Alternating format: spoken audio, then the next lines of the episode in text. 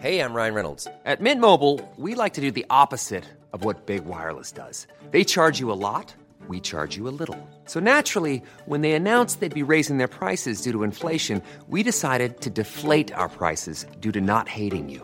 That's right. We're cutting the price of Mint Unlimited from $30 a month to just $15 a month. Give it a try at mintmobile.com slash switch. $45 upfront for three months plus taxes and fees. Promo rate for new customers for limited time. Unlimited more than 40 gigabytes per month. Slows. Full terms at mintmobile.com.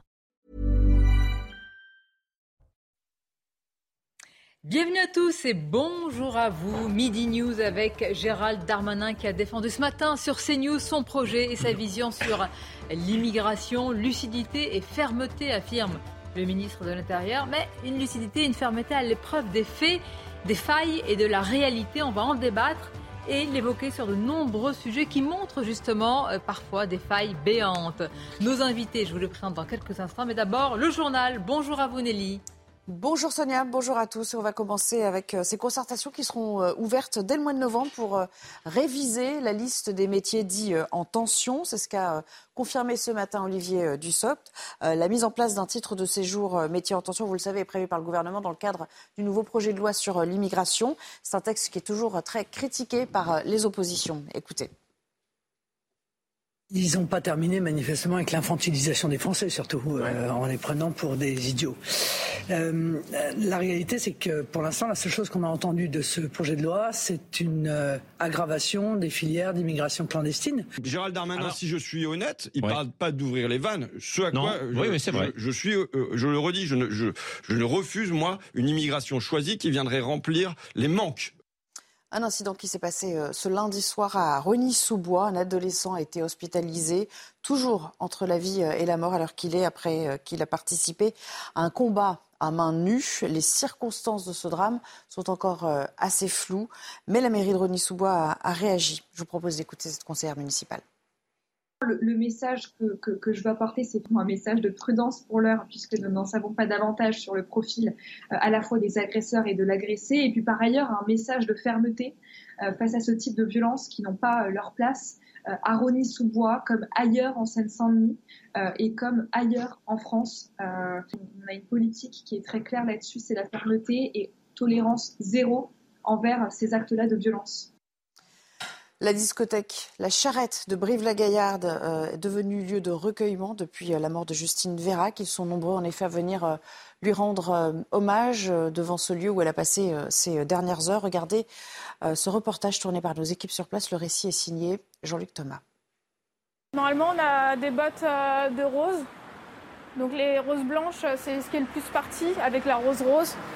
Et là, bah, aujourd'hui, on n'en a plus du tout parce que c'est ce qui a été le plus vendu euh, pour Justine, du coup. Tous les jours, depuis une semaine, des clients achètent ici des fleurs en hommage à Justine Vérac. Beaucoup sont jeunes.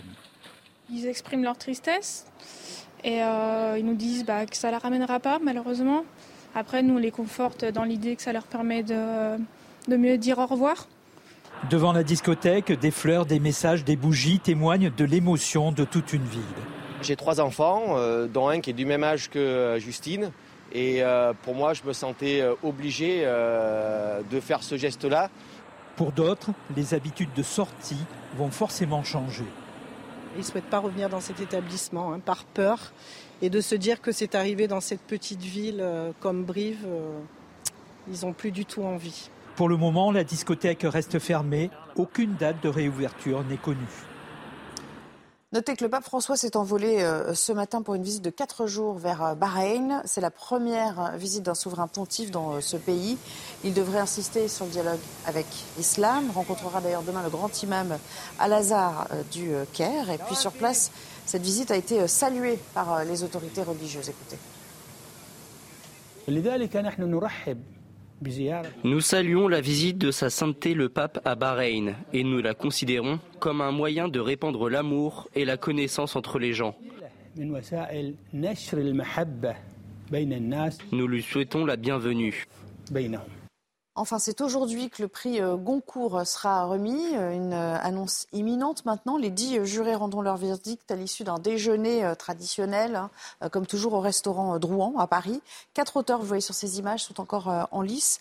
C'est Giuliano d'Ampoli avec son roman Le Mage du Kremlin qui a pour l'instant la faveur des, des pronostics. Et puis à noter, le prix Renaudot sera remis juste après.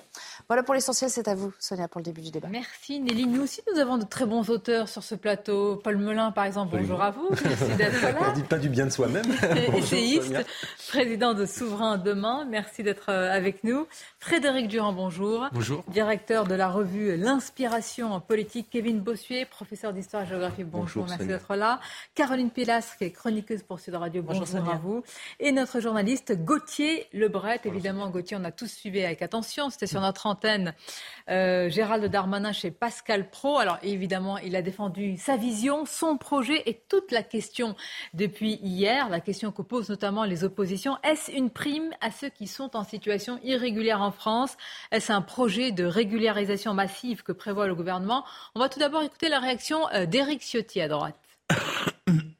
On n'arrive pas à expulser les personnes qui subissent une OQTF, qui sont en situation irrégulière. Donc, idée géniale trouvée par euh, les deux ministres, on va régulariser des étrangers en situation irrégulière, entrés illégalement sur le territoire, au motif qu'ils pourraient pourvoir euh, des métiers en tension. Alors, la réponse ne s'est pas fait attendre. Ce matin, sur CNews, Gérald Darmanin, il prône l'intégration par le travail et il nie tout projet de régularisation massive. Écoutons-le. Dans les restaurants, vous êtes au courant que si vous entrez dans un restaurant euh, et que vous regardez dans les cuisines, je suis dans les de la cuisine, je suis d'accord. Il y a des gens, il y a des gens qui, ça s'appelle le loupel prolétariat, qui bossent qui ne posent aucun problème d'ordre public. Exactement. Qui élèvent leurs enfants comme ils le peuvent. Vous avez parfaitement raison. Qui ont des, fiches de salaire alors qu'ils payent des impôts, qui payent, qui payent des cotisations et qui n'ont pas leur protection sociale et qui sont exploités par des personnes. Alors moi, je vais vous dire, la position du gouvernement, d'un gouvernement républicain, c'est de dire. On doit expulser les étrangers délinquants. Mm. Et là, vous avez parfaitement raison. Tant qu'il y en aura encore un sur le territoire national, vous aurez raison de demander au ministre de l'Intérieur qu'est-ce qu'il mm. fait. On doit expulser l'étranger délinquant. Mais on doit aussi mm. accepter que les gens qui travaillent sur notre sol mm. depuis de nombreuses années, qui sont parfois embauchés par des patrons voyous, parce mm. qu'ils ont embauché des sans-papiers sans jamais le dire, qui payent des cotisations, qui payent de, l'impôt sans jamais toucher la protection sociale et qui ne posent aucun problème à la République, moi je suis, je suis. Alors j'entends ce que vous dites, mais moi, je vais vous répondre à long. Alors qu'en pensez-vous, Caroline Pilastre? C'est de la lucidité ou c'est du déni? Je pense que M. Darmanin a enfin pris conscience de l'urgence dans laquelle nous étions. Rappelons qu'il provient des LR, qu'il est assez sclérosé hein, par le gouvernement, l'aile gauche plus exactement du gouvernement. Il voulait hein, mettre certaines mesures en place depuis longtemps. Simplement, il a été arrêté par Madame Borne. On sait très bien qu'il y a de l'antagonisme entre eux. Je pense que on n'est plus dans le déni. Il le sait très bien. Je l'ai trouvé ferme, concis hein, ce matin chez Pascal Pro. Hein, et j'ai eu face à moi un ministre de l'Intérieur qui avait conscience de la réalité de ce qu'on vivait. L'affaire Lola fait que la majorité des Français sont exaspérés. Que les Français ne veulent plus avoir des personnes irrégulières qui sont dangereuses hein, pour la majorité d'entre elles. Je fais le distinguo avec celles qui n'ont jamais eu de problème avec la République, qui travaillent, qui sont dans des emplois que des Français n'ont pas envie de faire, qui payent des cotisations, qui ont des prélèvements et qui participent à la solidarité nationale. Pour moi, j'estime que c'est légitime de régulariser ces personnes. C'est ce que dit Gérald Darmanin. Il dit que ceux qui paient des impôts, qui, euh, qui, payent des cotisations sociales, qui sont employés depuis des années en réalité au Nord, c'est un fait. Donc il faut les régulariser. Il faut les régulariser humainement parlant. Que répondez-vous à ceux qui disent, et je vous pose la question, oui, et à vous tous, il y a, euh, j'allais dire, la réalité, l'aspect économique et l'aspect culturel. Certains se disent dans un pays où l'intégration ou l'assimilation, euh, selon le terme que vous employez, est en panne, est-ce qu'il faut aller vers de telles régularisations? Ceux qui sont ici depuis des années et qui sont assimilés, qui acceptent nos valeurs, notre culture, nos mœurs, je n'y vois aucun problème. Mhm. Ceux qui pourraient arriver désormais en profitant du système et en ne voulant rien entendre de notre culture, là, je suis beaucoup plus dubitative. Alors, le distinguo n'est pas facile à faire. Hein. Rien ne dit dans l'immigration de travail en question qui répondent aux critères que vous avez justement énoncés d'assimilation, d'intégration, de culture française. Le fait de travailler depuis quelques mois, voire années, ne dit pas forcément euh, quelque chose de votre assimilation à la France. Non, il la question qu'on peut se poser aussi, comment est-ce qu'on héberge ces gens-là?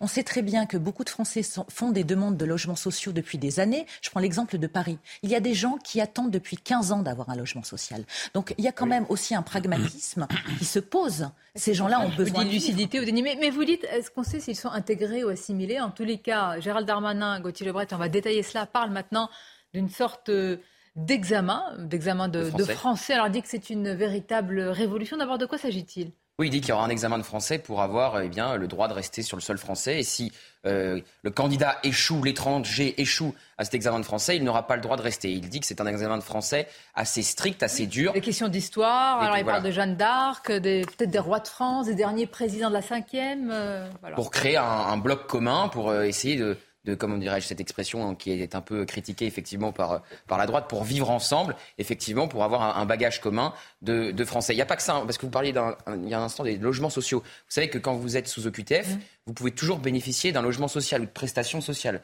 Le ministre de l'Intérieur dit que c'est terminé et il dit qu'en gros, si vous n'avez plus de logement, eh bien l'étranger partira de lui-même. Et s'il part de lui-même, vous n'avez plus besoin de laisser passer consulaire du pays d'origine, puisque c'est un départ du coup volontaire et qu'il ne faut pas appeler la police française pour mettre cet étranger dans l'avion et le raccompagner euh, jusqu'à son pays d'origine. Donc là aussi, sur, les logements sociaux, le ministre de l'Intérieur veut eh bien, se montrer plus ferme. Bien, restons sur le volet intégration-assimilation avec cet examen qui va donc être euh, euh, mis en place, en tous les cas, pour ces personnes qui, je le rappelle, sont étrangères, n'ont pas commis de délit, aucune violence, etc., et qui travaillent sur le sol français. Je crois que ça va vous faire réagir, monsieur le professeur. Écoutez. Ils passent des, longs moments d'entretien avec les agents de préfecture qui reçoivent physiquement et leur font passer un examen de français. Et vous savez qu'on a 22% de naturalisation en moins de gens qui viennent français que sous les deux quinquennats précédents. Ça, on n'en parle jamais. Mm. Emmanuel Macron a resserré les vis pour devenir français. Mm. Nous allons faire la même chose pour que les étrangers puissent rester sur notre sol tout en restant étrangers.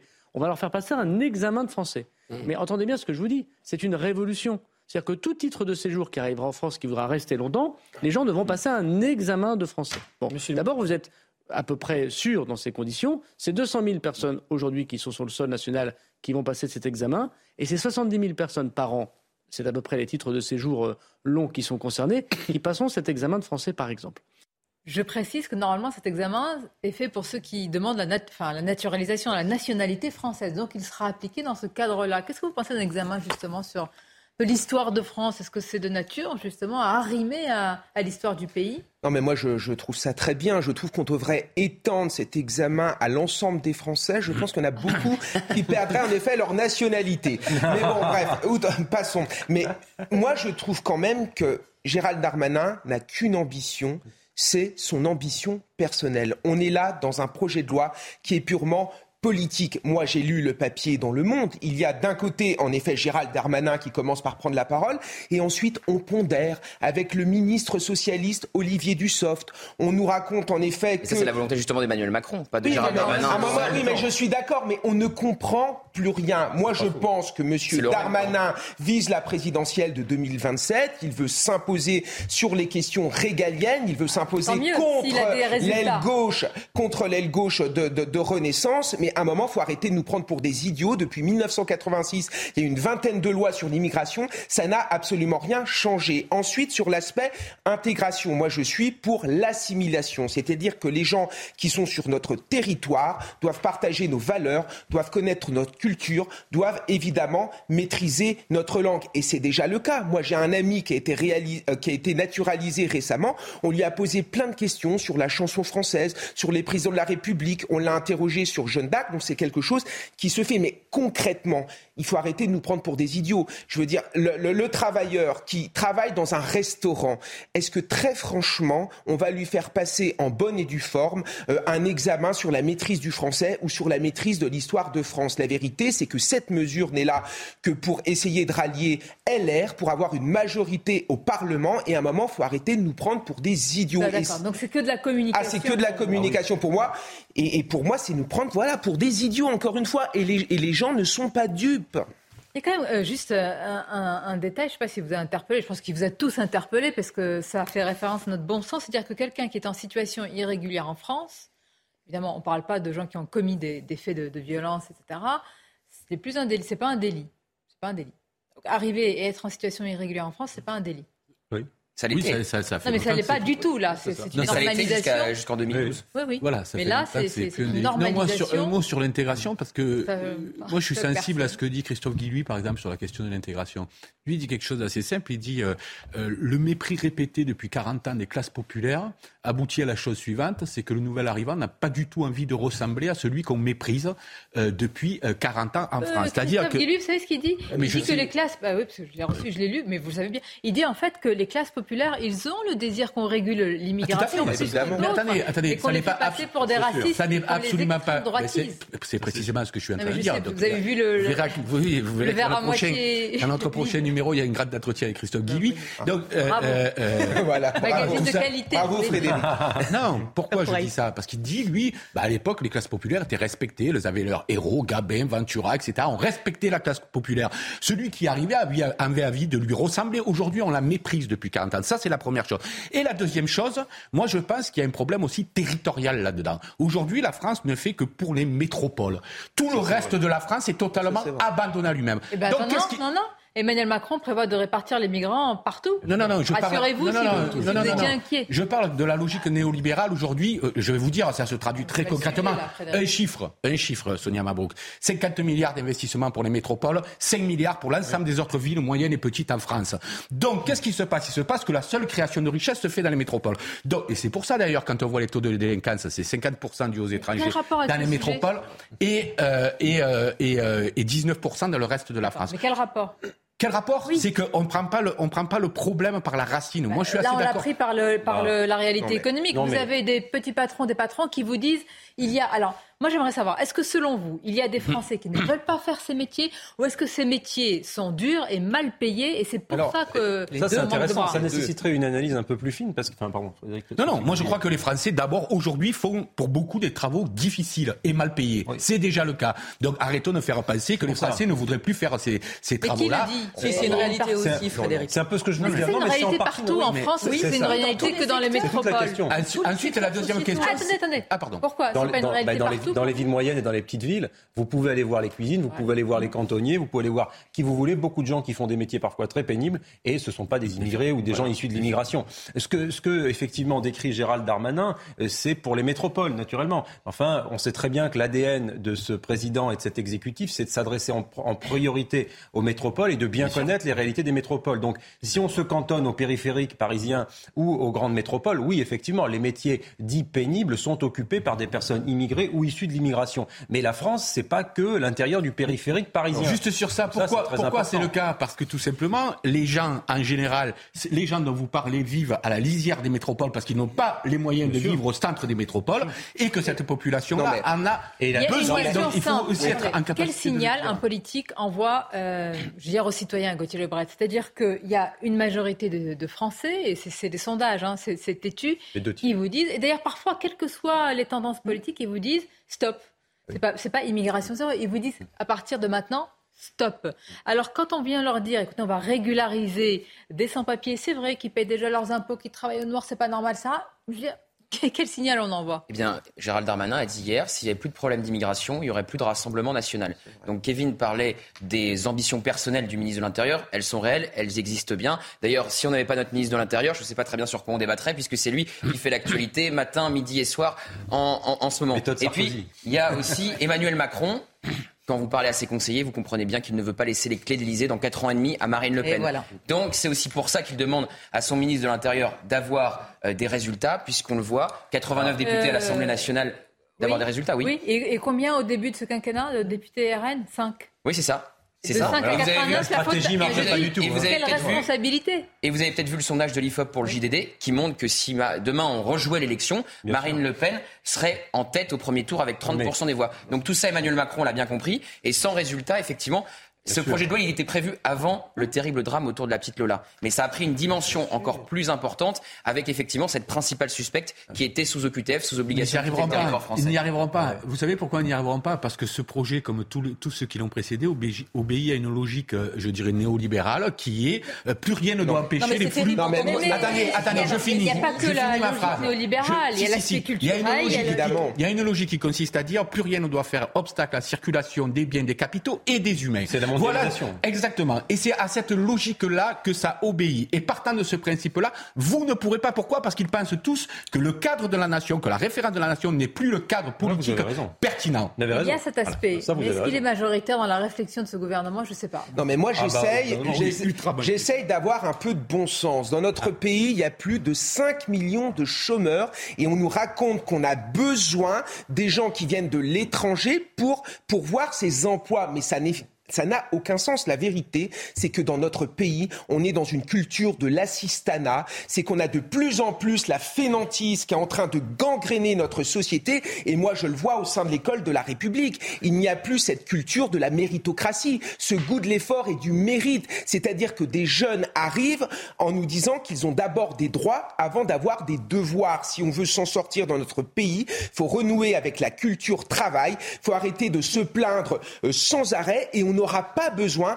de cette culture, de, de, de ces immigrés. les Français travaillent, les millions de Français. le centre du problème. Enfin, bon, moi, entendre ça, c'est les Français ils travaillent, ils souffrent au travail. Enfin, on peut pas dire que les Français sont des feignants et que c'est pour ah, ça qu'on a des problèmes. certains Français. Ah oui, certains. Pas Vous avez heureusement. des immigrés qui font le travail. Je suis désolée, c'est une réalité que certains Français ne veulent pas faire parce que ce sont des métiers pénibles et que beaucoup ne veulent pas travailler dans le commerce, veulent avoir leur week-end, veulent avoir leurs vacances. C'est une réalité. Mais tous les Français aussi ne sont pas des glandeurs. Ah, mais j'ai pas dit ça. Exactement, mais c'est ça le problème. Les Français dont vous parlez, c'est quoi? Il faut dire la réalité, c'est que dans tout le reste de la France, hors les métropoles, il n'y a plus de travail. On a déplacé le travail dans les pays à bas coût. Donc ces zones-là sont des ah, zones. Mais je ne dis pas que c'est. Eh bien, eh bien, ces zones-là sont, des zones sinistrées. Et, dans les métropoles, on n'a plus les moyens de vivre. Allez vivre à Paris, allez vivre au centre de Lyon, allez vivre au centre de Bordeaux. C'est impossible. Et donc, ces classes populaires. Donc, elles sont aux marges. Donc, il faudrait augmenter les salaires, baisser les charges sociales. On en revient à ça quand on écoute les patrons même les restaurateurs, les commerçants en règle générale. Donc en fait, les patrons, pardonnez-moi, les patrons, qui garantit qu'il n'y aura pas une pression à la baisse des salaires avec euh, cette mesure sur l'immigration? Mais c'est déjà le cas. C'est déjà, le cas, ça ne changera rien. Alors, on va tirer les salaires euh, vers le bas. Nous, on va continuer à poser la question, mais quand est-ce que vous augmentez les salaires mais, vous avez bien vu, à cette question-là, on vous a répondu. On a dit, quand il n'y a pas d'inflation, il est inutile d'augmenter les salaires. Quand il y a de l'inflation, il est impossible d'augmenter les salaires parce que ça nourrit la boucle inflationniste. Donc, il n'est jamais le bon moment pour augmenter les salaires et revaloriser le travail. Beaucoup de mais... d'entreprises qui vous disent, mais c'est quand même terrible, hein, parce qu'il y a une pénurie dans tous les secteurs et dans toute la France. Ça n'est pas uniquement lié aux grandes villes. Donc c'est quand même aussi une réalité. Hein. Je dis pas que c'est simple hein, à traiter comme sujet. Ça, c'est 4 000 emplois sur 5 000. Pour, ramener, les gens au travail, il y a aussi une recette assez miraculeuse qui est l'amélioration des conditions de travail, la qualité de vie au travail, l'attractivité salariale. De fait, on ne va pas réouvrir les mines à charbon et refaire Germinal. Et, et beaucoup de gens, non mais beaucoup de gens, si vous voulez, on a cherché pendant des décennies une compétitivité par rapport aux Chinois, par exemple au Bangladesh. Naturellement, on fabriquera jamais des biens de grande consommation avec le même coût de revient que les Chinois ou le Bangladesh parce qu'on fera jamais travailler des enfants. Donc partant de là, on a aussi une nécessité humaine et sociale à bien traiter le prolétariat français et à créer des, normes sociales de haut niveau. Et du protectionnisme. Et, du protectionnisme. Et de ce fait, vous allez ramener les classes populaires françaises vers l'emploi sans avoir recours à l'immigration massive. Non mais pour en revenir, si vous me le permettez rapidement, sur la question de la sécurité, il y a une urgence dont justement tous les Français ont pris conscience avec l'affaire Lola. Bien évidemment, vous le disiez Gauthier, ça a été le déclencheur pour la Macronie. Une partie ne voulait pas, en termes de logiciel, voir ce qui se passait parce que ça fait partie intrinsèquement de leur personnalité. Ce qui n'est pas le cas, et je ne suis pas l'avocat de M. Darmanin parce que... Euh, à côté de ça, je le critique sur beaucoup d'autres aspects. Mais comme, justement, il est très sur la question régalienne, lui avait conscience de ces difficultés depuis des années. Maintenant, personne ne peut, ne peut nier en fait ce qui se passe. Et quelle est la plus grosse crainte, vous le rappeliez, hein, de la Macronie depuis la réélection de M. Macron C'est que Marine Le Pen passe en 2027. Donc, je ne suis pas sûr que ce soit une crainte. Je pense que c'est un espoir pour se représenter après. Voilà. Il y a aussi, le problème On va marquer une Par rapport à l'immigration, il y a un problème. C'est le temps de la pause. Vous reprendrez vraiment juste la parole après. Et tous aussi, parce que il faut qu'on mette les paroles de, Gérald Darmanin j'allais dire, en, en, parallèle avec euh, ce qui se passe, des actes, des actions. Je vais vous donner l'exemple. On va vous raconter cette affaire. Un clandestin a été identifié ou appréhendé, j'allais dire, comme euh, étant tunisien. Il a été reconduit donc euh, en Tunisie avant d'être reconnu finalement comme algérien. Et donc il est revenu où? Tunisie. En France. En France. Cherchez l'erreur. Situation ubuesque. Voilà où on en est dans les reconductions justement. On va en parler. Une courte pause et on vous raconte cette affaire. On poursuit avec nos débats depuis des années. Hein. Vous entendez certainement parler euh, justement des métiers sous tension pour parler ou pour justifier l'immigration. Alors on va poser la question pourquoi une politique qui a été appliquée à 30 ans ne produirait pas les mêmes effets ne sont pas flamboyants, on peut le dire. Hein. C'est le minimum. On va en parler, mais d'abord les titres. C'est CNews Info avec Audrey Berthaud. Le gouvernement a dévoilé euh, hier les grandes lignes de son projet de loi sur euh, l'immigration. Le ministre de l'Intérieur euh, veut s'attaquer aux aides touchées par les personnes visées par une OQTF, ces obligations de quitter le territoire français. Le préfet veillera à leur rendre la vie impossible, par exemple en s'assurant qu'elles ne bénéficient plus de prestations sociales ni de logement social, a précisé Gérald Darmanin. Les dérives sectaires augmentent en France. La mission interministérielle de vigilance et de lutte contre les dérives sectaires a dévoilé un rapport alarmant le pays a connu un accroissement inédit des agissements à caractère sectaire en 2021, une augmentation de 33% par rapport à l'année précédente et de près de 50% par rapport à 2015. Et puis les États-Unis espèrent que le prochain gouvernement israélien continuera de respecter les groupes minoritaires. La relation israélo-américaine a toujours été fondée sur nos valeurs partagées, a expliqué le porte-parole du département d'État américain. Une déclaration qui intervient au moment où Benjamin Netanyahou semble proche de retrouver son poste de Premier ministre. Vous en parliez justement au début de vos titres, euh, Audrey. Euh, Gérald Darmanin défend son projet. Il l'a fait ce matin sur CNews et on tente de mettre en parallèle, évidemment, les paroles, la volonté politique avec les faits et l'actualité. Je vous en parlais juste avant la pause. C'est un clandestin qui s'est trouvé en France, qui a été identifié appréhendé comme étant euh, de nationalité tunisienne. Il a donc été logiquement reconduit, comme on dit, dans le pays, en Tunisie, avant d'être finalement reconnu comme algérien. Il est donc revenu en France. Vous avez tout suivi? Ça y est, ce coup-ci, c'est bon. Situation ubuesque, imbroglio, choisissez le mot, en tous les cas, rien ne va plus. C'est le récit de Vincent Fernandez. Nous sommes le vendredi 28 octobre dernier. Une personne étrangère en situation irrégulière, placée dans le centre de rétention administrative de Rennes, doit être expulsée. Il est établi que cette personne est tunisienne. Il se fait octroyer un laissez-passer par le pays, est transféré de Rennes à Paris, puis de Paris à Tunis. Mais une fois sur place, tout ne se passe pas comme prévu. Une fois euh, là-bas, euh, euh, la Tunisie lui a repris ses empreintes et l'individu s'est dit finalement euh, qu'il n'était pas euh, du tout tunisien, mais qu'il était algérien. L'homme est alors reconduit en France le lendemain. Tunis-Paris, Paris-Rennes.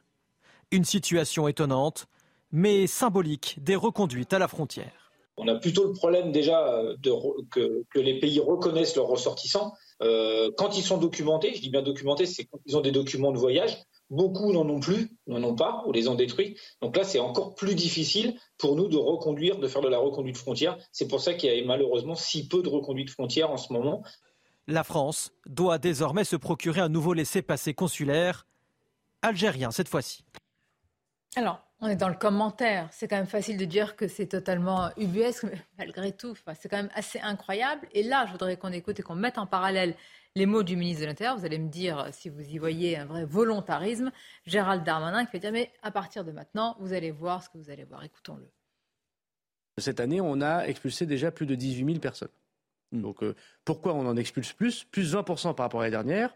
D'abord parce qu'on est plus performant, parce que les policiers font un travail très fort de documentation, comme il dit, de retrouver l'identité de la personne, et euh, parce que nous avons aussi levé, il faut bien le dire, hmm. les euh, barrières sanitaires. Jusqu'à encore quelques semaines, on demandait des tests PCR pour aller dans les pays du Maghreb. Hmm. Et on n'a pas le droit de faire des actes médicaux contre la vie d'une personne. Donc nous allons expulser de plus en plus en France, parce qu'on aura un bon projet de loi parce que les policiers font bien leur travail, parce qu'on leur met la pression. Non, mais là, c'est pas un projet de loi qu'il faut, c'est un changement de méthode de la cave au grenier, si je puis dire.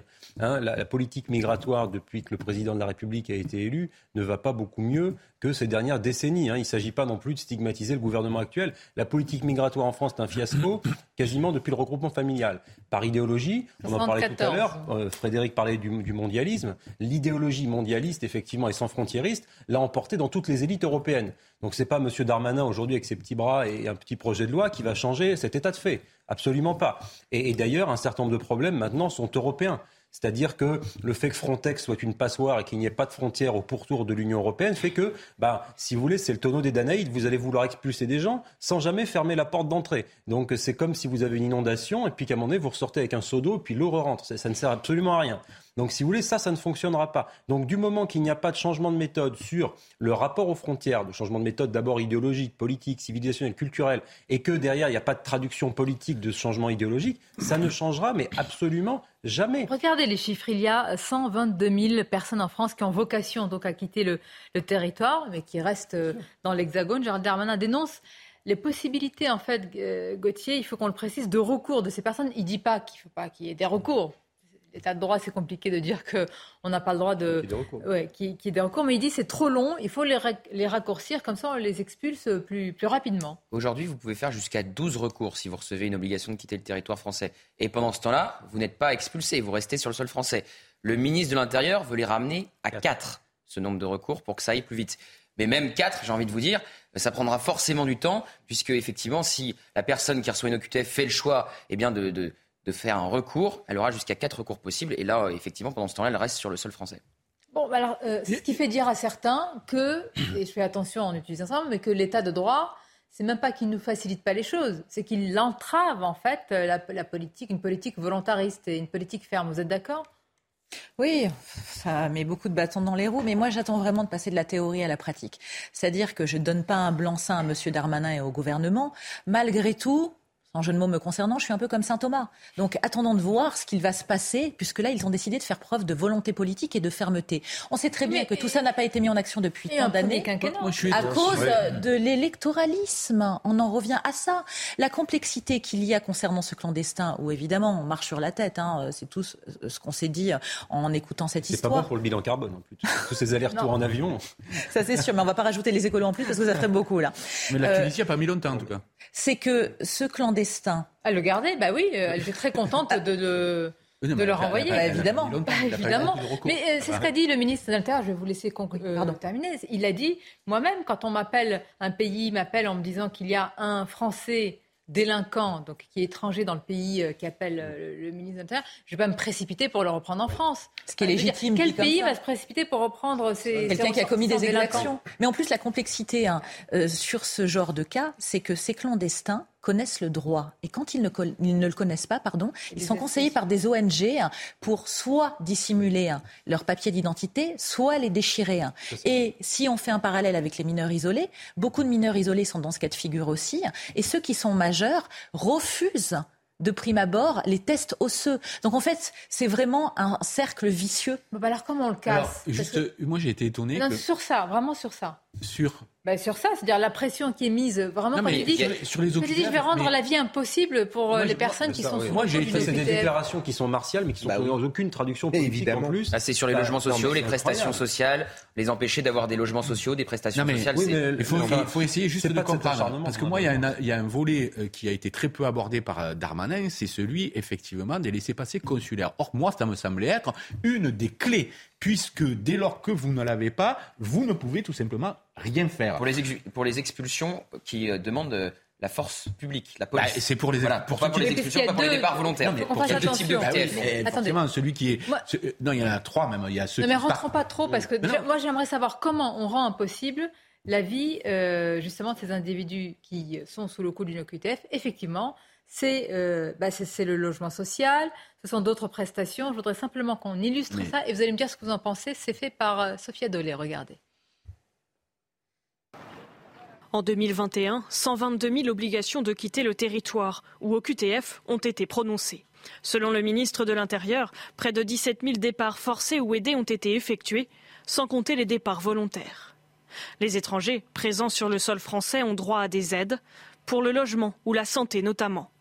Gérald Darmanin souhaite donc durcir le dispositif et toucher à ces prestations perçues par les personnes sous le coup d'une OQTF. Le préfet veillera à leur rendre la vie impossible, par exemple en s'assurant qu'elles ne bénéficient plus de prestations sociales ni de logement social. Nous changeons de braquet. Car actuellement, une personne visée par une OQTF n'est pas sanctionnée ni par la suspension, ni par l'arrêt définitif des aides qu'il perçoit. Les étrangers euh, qui font l'objet d'une OQTF continuent à bénéficier euh, euh, de prestations, et notamment celles de l'AME, comme vous le savez, l'assistance euh, médicale d'État, euh, ainsi que des facilités d'hébergement. Le projet de loi, porté par le ministre de l'Intérieur, sera débattu début 2023.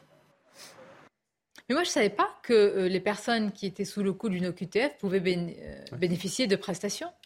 Si, si, il n'y a, pas, a pas de lien, si vous voulez, entre la fin des prestations sociales et l'OQTF. C'est-à-dire que la décision de l'OQTF ne va avoir en rien une conséquence sur la, le fait de percevoir des aides sociales, ce qui paraît aujourd'hui être un peu une anomalie. De, de, de, détournement de fonds, hein, Absolument. Public, non, mais c'est une forme d'anomalie. Et puis c'est une trappe sous le coup d'une OQTF quand même. Hein, Bien sûr. Bien sûr. Et puis ça, ça fait aussi, si vous voulez, un, un, dispositif supplémentaire qui va pousser les gens à rester alors même qu'ils sont sous le coup d'une OQTF. Mais une fois que M. Darmanin aura rendu la vie impossible comme il le dit. Surtout avec ah tout bah. ce qu'on nous réclame, hein, quand ah bah, on est déjà dans notre droit, oui. dans la légalité. Non, mais l'État est souvent très fort pour. Euh, c'est où la, la, la, technostructure et la technocratie est très forte pour imposer des normes et des règles pour toute chose, tout le temps à tout le monde. Mais là, sur un, un truc qui paraît de bon sens euh, élémentaire, on n'arrive pas à le faire au plan administratif. Non, mais je repose ma question, j'ai peut-être mal formulé. À part euh, l'aide médicale euh, d'État, là, c'est pour les illégaux. Mais là, c'est-à-dire qu'il y a une part des prestations qui va à ces individus sous OQTF de manière tout à fait normale. Parce que là, on, on bah, dit qu'il faut arrêter ça. Logement Vous social. le saviez Moi, je le savais. Mais, enfin, j'étais pas. Je pense que de nombreux Français, effectivement, l'ont découvert avec l'interview du ministre hier. Mais quand vous faites une demande d'asile et que vous n'avez pas encore reçu votre demande d'asile, vous touchez un petit pécule de l'État pendant que, eh bien, on traite votre demande d'asile. Donc là aussi, vous recevez de l'argent alors que vous n'êtes pas encore régularisé en France. Non, mais vous travaillez aujourd'hui en situation irrégulière en France il est autorisé en France de travailler en situation irrégulière. C'est la circulaire Valls, c'est celle qui permet ce qu'on appelle l'intégration par le travail. Donc qu'est-ce qu'il se passe? Un, c'est que si vous ne tarissez pas ces filières de travail au noir, parce que qu'est-ce qui fait appel d'air aussi? Moi je veux bien entendre tout ce qu'on veut, mais qu'est-ce qui fait appel d'air? C'est le fait qu'on se dit en France on peut travailler même si on n'a pas de papier, à vérité. Et donc il y a une filière... Je ne parle pas de cela. Vous, vous parlez... Euh, bah oui, ceux, ceux, attendez, ceux qui vont être régularisés c'est une chose, ce sont des étrangers. Qu'est-ce qui vous dit qu'ils seront régularisés? Rien du tout, rien du tout. Il y a des gens qui passent 10 ans sur le territoire à travailler en noir. Mais moi je parle, là, on est passé oui. à autre chose, Frédéric, suivez un petit peu le cours de l'émission, à des étrangers qui sont sous le coup d'une OQTF, c'est pas les mêmes. Oui. Ceux-là, ils ont commis cela, donc ils bénéficient d'aide, etc., etc. Et maintenant on dit, tiens, eh ben, on s'aperçoit, après un quinquennat, etc., on va leur couper les aides. Peut-être que ça, le ministre ne savait pas non plus. Bien sûr. Mais... non, mais et quel est le but Qu'ils partent d'eux-mêmes. Qu'ils partent d'eux-mêmes, car quand ils partent d'eux-mêmes, encore une fois, plus besoin de laisser passer consulaire. Non, mais si on coupe les livres, forcément. Non, mais comment être ici. Hein. Comment voulez-vous fiché maintenant en plus. Non, mais oui. Je pense qu'il l'était, mais bon.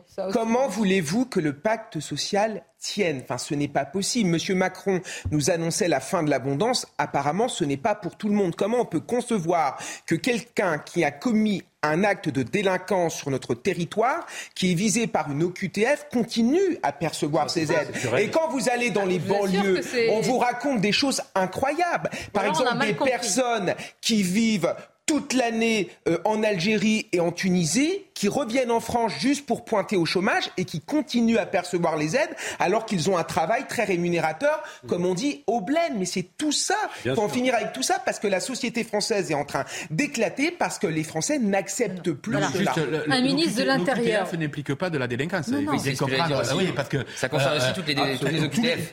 Tout, tout, tout le monde qui est sur le territoire et qui n'a pas le droit d'y être oui, peut être soumis à une OQTF. C'est pas besoin d'avoir oui, euh, eu un acte de délinquance. Justement, l'acte de délinquance, ça peut être une OQTF sans délai, c'est-à-dire que c'est c'est plus un mois mais pour dans, la dans réaliser, tout, attendez, mais c'est immédiat, donc c'est une expulsion. Dans tout cet ensemble, et même ceux qui sont et, et, ceux qui sont soumis à une OQTF et qui ont commis des actes de violence. Donc on apprend ce matin que c'est maintenant qu'on va leur suspendre les aides. Et les logements sociaux. Je veux dire, il y a un peu de retard, c'est tout. Bien sûr. c'est quand même assez, je vous assure, hein, là, c'est choquant. évidemment qu'il y a du retard. c'est particulièrement choquant. Hein. Mais c'est par les actes, comme vous le relevez très justement là, qu'on s'aperçoit euh, du fond idéologique. Je ne veux pas retourner dans la théorie, mais quand même un peu. C'est bien là qu'on s'aperçoit du fond idéologique du ministre et de l'ensemble du gouvernement sur le sujet de l'immigration. C'est la jurisprudence, l'immigration est une chance. Il y a ces gens-là pensent que l'immigration va résoudre le problème du chômage en France. Ça, c'est ce que propose là M. Darmanin. Ces gens pensent que la transition démographique, comme il dit, c'est-à-dire le fait que nous ayons de moins en moins de naissances en France, ça va être là aussi compensé par un recours à l'immigration et par une répartition dans les campagnes. Ces gens-là voient dans l'immigration le, résultat, disons la réponse à tous nos mots MAUX. Mais je pense a une erreur J'ai une réponse à ma question et ça rejoignait la vôtre. Je l'ai trouvé, on l'a trouvé euh, sur les réseaux sociaux, en tout cas. Un élément de réponse, c'est Charles Prats, hein, qui est euh, vice-président de l'association professionnelle des, des magistrats. Voici ce qu'il dit. Juridiquement, à part bah, justement l'aide médicale à l'État qui est de fait réservée aux illégaux, un étranger sous OQTF n'a déjà droit à aucune prestation. S'il en bénéficiait, ce serait un détournement de fonds publics par négligence. Je crois qu'on on a eu télépathie. Je n'ose croire que cela existe. Bah, ça doit exister parce que sinon le ministre de l'Intérieur ne va pas supprimer les logements sociaux bah et les prestations sociales. Ça existe pour des problèmes de. Il n'a aucun intérêt à le faire. ça existe pour des problèmes de non-coordination. C'est-à-dire que vous êtes, vous avez un logement social, vous avez droit à un logement social, vous êtes en situation régulière, vous êtes ensuite sous le coup de, de nos QTF, immédiatement, on ne va pas vous retirer euh, le logement parce que c'est pas comme ça que ça se passe. Parce qu'il faut des. Ben non, mais parce que ça n'existe pas. Il faut une commission de réattribution de logement, etc., etc.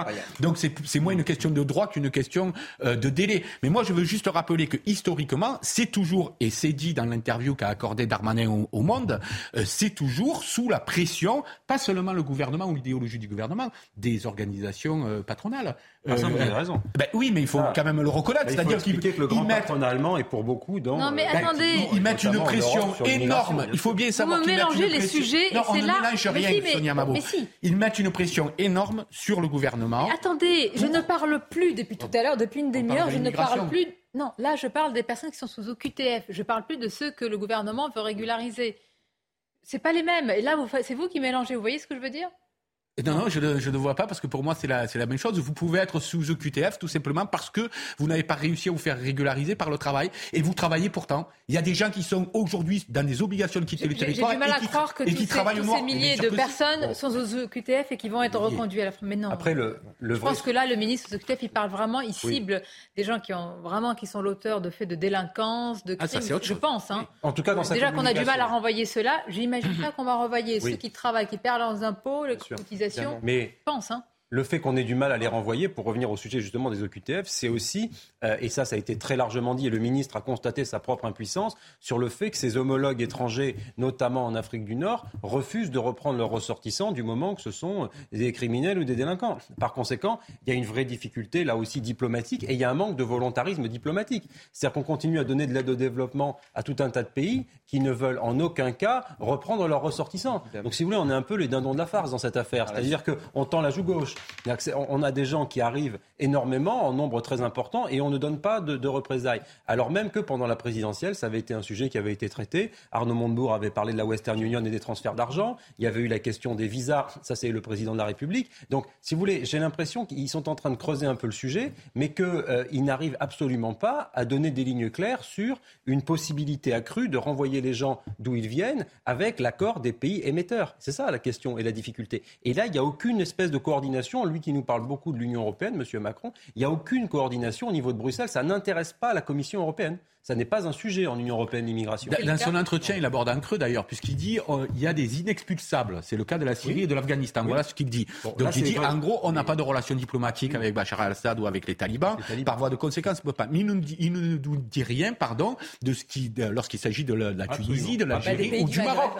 et moi, c'est ça qui m'étonne. Ah c'est cet angle aveugle-là qui, qui est pas abordé, alors que ça me semble être une des clés, c'est-à-dire comment on coopère bah, avec les pays d'origine ah pour pouvoir réussir parce que sinon, on ne peut pas réussir, tout simplement. C'est impossible. Il y a des euh, intérêts qui s'affrontent. Vous ne pouvez pas demander du gaz à l'Algérie et en même temps leur couper euh, les visas. Effectivement, ça s'appelle la négociation. Ça s'appelle la, négociation. Mais, hein. Effectivement, mais je rappelle juste que Arnaud Montebourg, quand il a proposé de bloquer les transferts de fonds, ça a tué sa campagne présidentielle. parce qu'il a été torpillé par la gauche euh, islamo-gauchiste intersectionnel de Madame Rousseau, etc., qui lui ont sauté à la gorge du moment qu'il a euh, ben, mis cette mesure-là, si vous voulez. Donc il s'est mis lui-même en difficulté. Mais ça montre bien cette polémique sur Arnaud Montebourg. Il y, a des il y a des leviers qui existent. Absolument, il y a des leviers qui existent. Un. Et deux, la difficulté d'aborder ces leviers euh, sans immédiatement être taxé d'extrême droite ou que sais-je, ou à minima de conservateur. Sauf qu'on n'en est plus là, c'est le problème. Ah ben, les anciens ministres de l'Intérieur sont toujours très lucides. Hein. Ça, aujourd'hui, si on demande à M. Collomb, peut-être qu'il saura faire quelque chose pour l'immigration, mais pas quand il y était. Hein. Là, on était dans le prolongement de la politique d'Hollande avec euh, la Macronie. De toute manière, M. Macron dit qu'il est au pouvoir depuis un peu plus de cinq ans. C'est pas vrai. Même s'il n'avait pas ce poste, il était quand même euh, pendant des années dans le gouvernement Hollande. Donc il a cette idéologie. Simplement au niveau sociétal, comme ça craque de partout, ça n'est plus audible. Ils vont être obligés de faire preuve de fermeté, même si ce qu'il a annoncé est de la communication. mais moi, je pense qu'ils vont devoir aller beaucoup plus loin, justement pour des raisons politiques pour 2027 et parce que les gens en ont marre et vont de plus en plus se faire justice eux-mêmes avec la loi du talion. C'est malheureux, hein, je le regrette, hein, mais on en est là sociétalement. Et ils en ont pris conscience. je ne partage pas votre optimisme. Non, je ne suis pas optimiste, j'essaye d'être lucide. Et je me dis qu'avec toutes ces annonces, ils vont être obligés de toute manière d'en mettre plusieurs en œuvre. C'est pas possible de rester dans l'état dans lequel on est actuellement, de ne pas faire preuve de volonté vis-à-vis -vis des pays du Maghreb, Tunisie, Algérie et Maroc. D'ailleurs, ça a été le cas. Certains ont quand même récupéré leurs euh, ressortissants. Mais justement, il faut passer outre ce côté politique et être transpartisan sur ces questions. Ils ne pourront jamais faire l'unanimité. Sauf que c'est ce que les Français veulent. Ils veulent de la volonté politique. Non, mais ce qui est, ce qui est quand même incroyable, c'est l'impuissance de l'État. Aujourd'hui, il n'y a plus de souveraineté populaire. Nous sommes incapables de renvoyer des étrangers chez eux. C'est, enfin, c'est hallucinant. Et aussi la sécession. La sécession entre les élites et le peuple. Des élites qui sont mondialistes, des élites qui prônent une France et une Europe et des Français qui veulent tout simplement continuer à vivre en France. Il y a un concept qui a été mis en avant par le politiste Laurent Bouvet, c'est l'insécurité culturelle.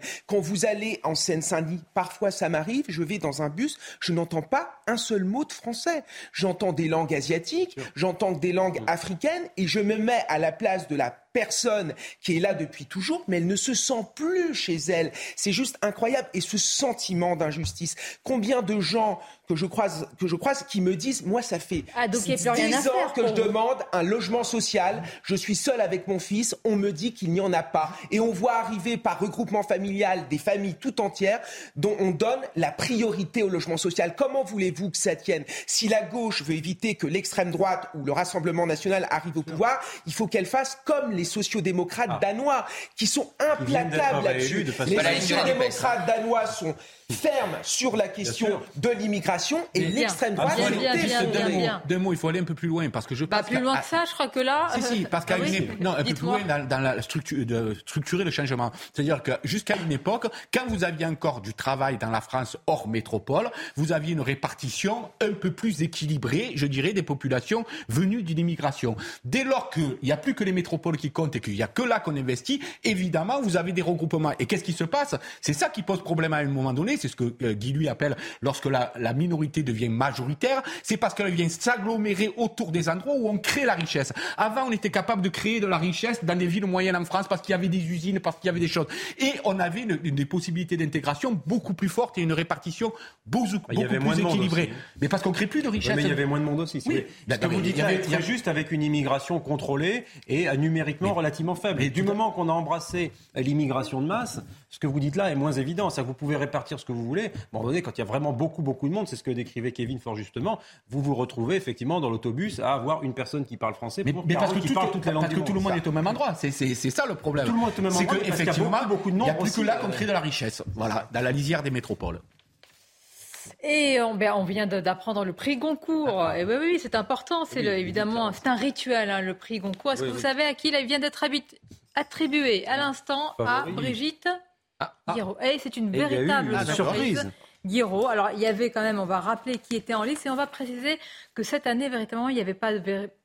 Il n'y avait pas de, comment dire, de favoris. Il y avait deux Françaises. Il y avait donc Brigitte Giraud, Chloé Cormand. Il y avait un Italo-Suisse avec un roman magnifique, L'image du Kremlin, Giuliano da Empoli. Il y avait un Haïtien, Mackenzie Orsel. Et c'est finalement évidemment. Brigitte, je dis évidemment non, mais maintenant qu'on le sait, il n'y avait pas de favori voilà, pour ce prix Goncourt. On va en parler dans quelques instants. On écoutera eh bien, l'annonce euh, juste après une courte pause. On va continuer sur nos sujets, nos débats. Je voudrais qu'on revienne à ce qui s'est passé à Sainte-Soline et au pont de Sèvres. Gérald Darmanin qui dénonce la radicalité. Mais que propose-t-il encore une fois? C'est à suivre.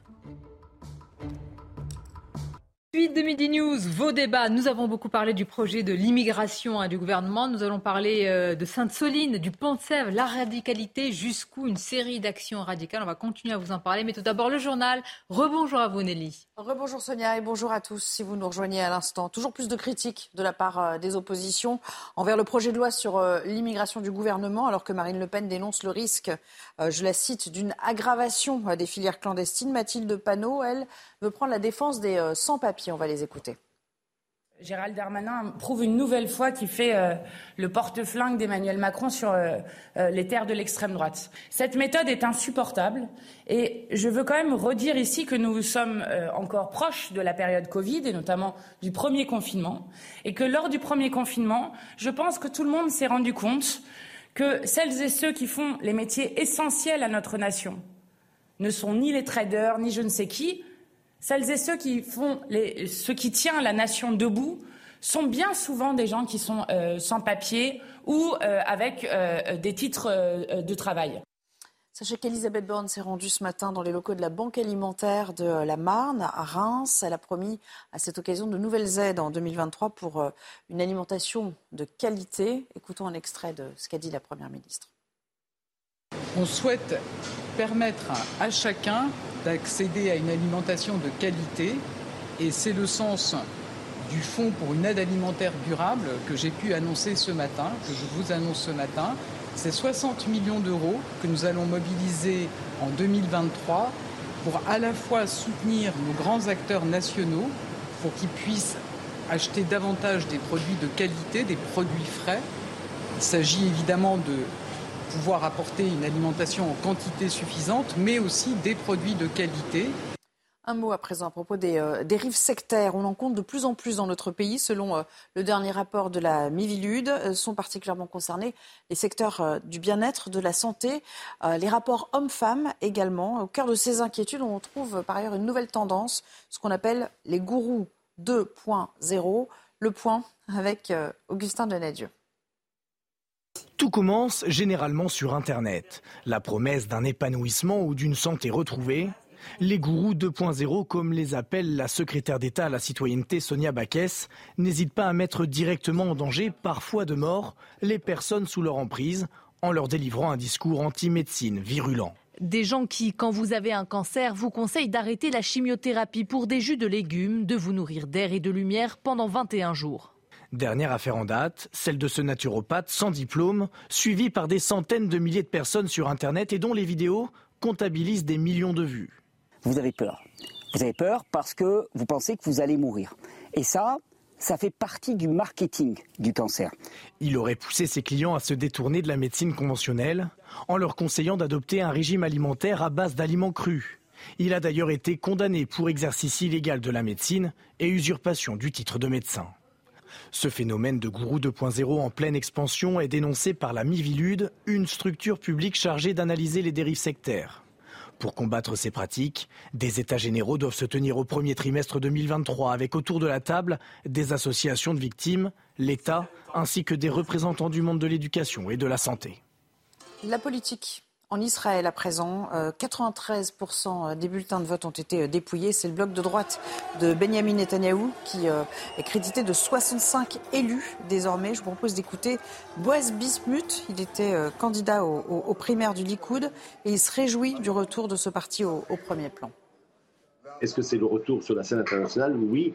Et Itamar Ben Gvir ne sera pas celui qui va dicter la politique extérieure d'Israël. Ce sera Netanyahu, ce sera les lignes directrices du Likoud. Et ce que l'on souhaite, c'est au contraire, euh, euh, par exemple, les accords d'Abraham. Euh, quatre pays ont signé, signé la paix avec nous, la normalisation. Et eh ben, mon première, ma première, comment dire, priorité pour moi, c'est justement joindre d'autres pays. Oui, c'est le retour d'Israël sur la scène internationale, mais un Israël fort, pas un Israël qui signe des accords de faibles comme c'était le cas avec le Liban. Enfin, pour conclure ce journal, ce ne serait pas complet sans vous annoncer euh, le prix Goncourt de cette année qui a été décerné à Brigitte Giraud pour son roman Vivre vite, paru euh, chez Flammarion. Elle revient dans cet ouvrage sur euh, l'engrenage des événements improbables qui ont mené à la mort de son mari dans un accident de moto en 1999. Sachez, pour être tout à fait complet, que le Renaudot a été attribué, lui, à Simon Liberati pour performance. Voilà pour l'essentiel, vous en parlerai peut-être avec Sonia tout à l'heure. Tout de suite, la chronique sport avec du tennis et le match de Gilles Simon. Regardez CNews Chronique Sport avec Colissimo Facilité, la solution d'affranchissement en ligne dédiée aux professionnels pour simplifier les envois et suivi de colis. Après Andy Murray et Tyler Fried, Gilles Simon est condamné à un nouvel exploit s'il ne veut pas partir à la retraite aujourd'hui. Et cet exploit, il va devoir le réaliser face à l'homme en forme du moment, face à celui qui ne perd plus depuis un mois, c'est Félix Auger Aliassim.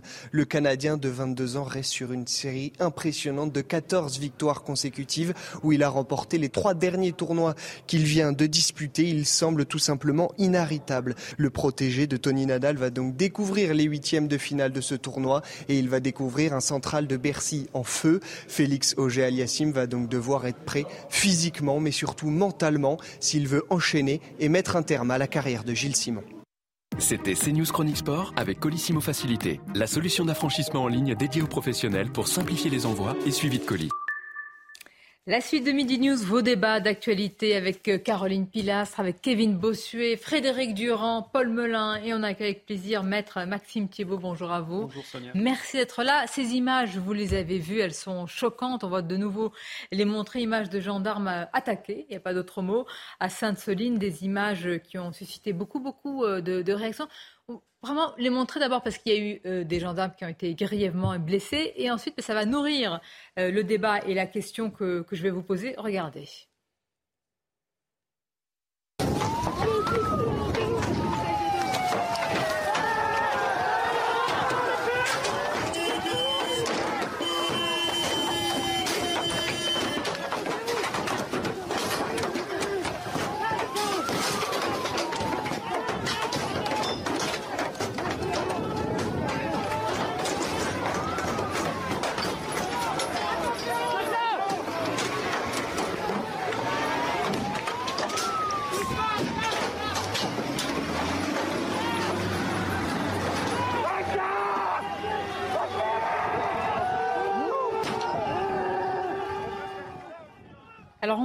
Au final combien d'interpellations et de, et condamnations. Mais alors, je sais que le principe de notre droit, c'est l'individualisation des peines. Mais quand vous avez un effet de masse, de groupe comme ça, est-ce que ça vous choque si on pose la question d'une responsabilité collective à partir du moment où on participe à un rassemblement interdit?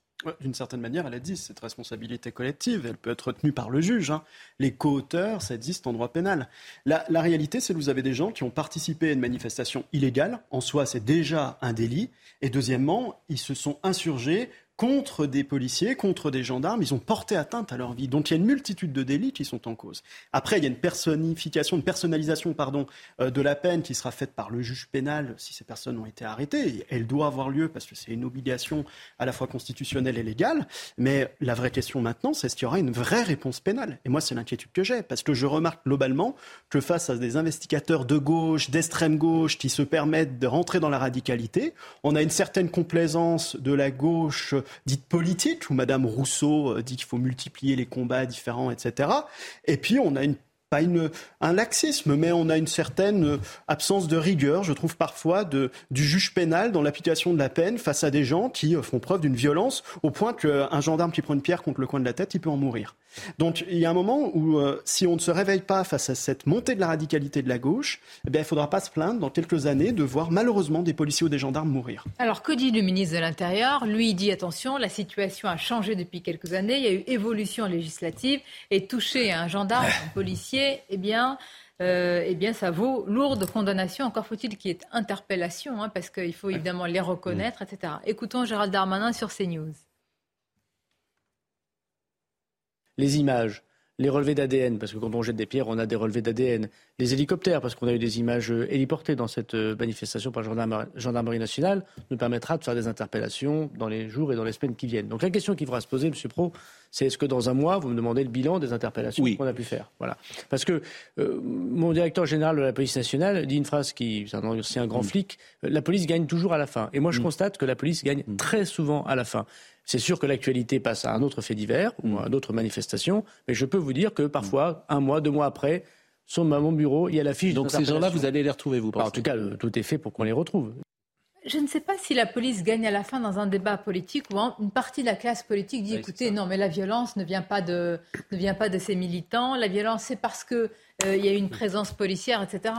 non, mais ce qui a perdu, enfin, c'est la crédibilité de l'État, c'est l'autorité de l'État qui a quand même été euh, incroyablement remise en question. Enfin, c'est juste insupportable de voir des militants d'extrême gauche. On parlait de dérive sectaire dans le journal, mais on a ici affaire à une dérive sectaire. Des gens qui n'ont aucune structuration morale, des gens qui sont prêts à aller jusqu'au bout. Et vous verrez, Sonia, qu'à un moment donné, il y aura un assassinat, il y aura un rassemblement de trop. Enfin, on a des gens qui s'en prennent à des bouchers, des, qui sont dans le véganisme, des gens qui s'en prennent. Enfin, à un moment donné, je crois que l'écoterrorisme utilisé par Gérald Damanin est le mot juste. Et si on ne met pas fin à ces radicalités dès le départ, je pense que ça va exploser et qu'en effet, on va vers des lendemains qui déchantent.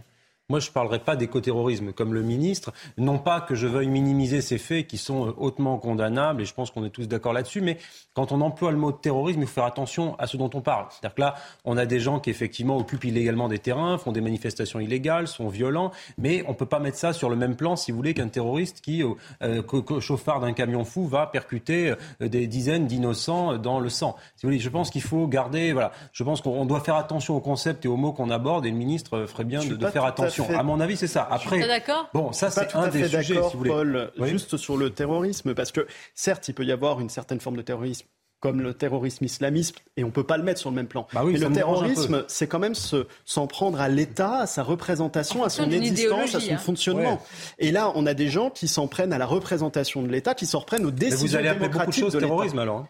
Ben non, mais argument, vous avez un refus d'obtempérer terroriste. non, c'est pas la même chose. Il y a plein de gens qui sont violents quand quelqu'un balance une machine la à violation sur un, un policier ou sur un médecin ou sur un pompier en banlieue, on va dire c'est un terroriste. C'est pas la même chose. Il faut faire attention. On s'en reprend, on s'en prend ici à l'expression de l'État, c'est-à-dire que l'État, à un moment, démocratiquement, il a choisi de faire tel ou tel projet. Si on veut le contester, on peut le contester à l'Assemblée nationale, au Parlement ou devant le juge administratif. pas la logique de ces gens. Non, ces gens-là s'en prennent à l'État par rapport à l'expression qu'il a. Donc c'est une certaine forme de terrorisme. Mais je, suis d'accord qu'il y a une échelle à avoir. Mais vous vous rendez compte qu'on est en train de débattre du mot, mais moi, la question de savoir comment, de manière préventive, on peut éviter ces rassemblements interdits, on ne le sait pas. Ça, c'est plus intéressant. Mais si on le sait, mais on ne le fait pas. Les renseignements sont très bien. Bah, elle était interdite, le, la Mais depuis, depuis François Hollande, depuis François Hollande, la question des rassemblements de personnes euh, issus de l'extrême gauche radicale et notamment de ces écologistes extrémistes, elle existe, on les connaît, on travaille sur cette matière-là. Le problème, c'est qu'il n'y a pas eu de prise en considération.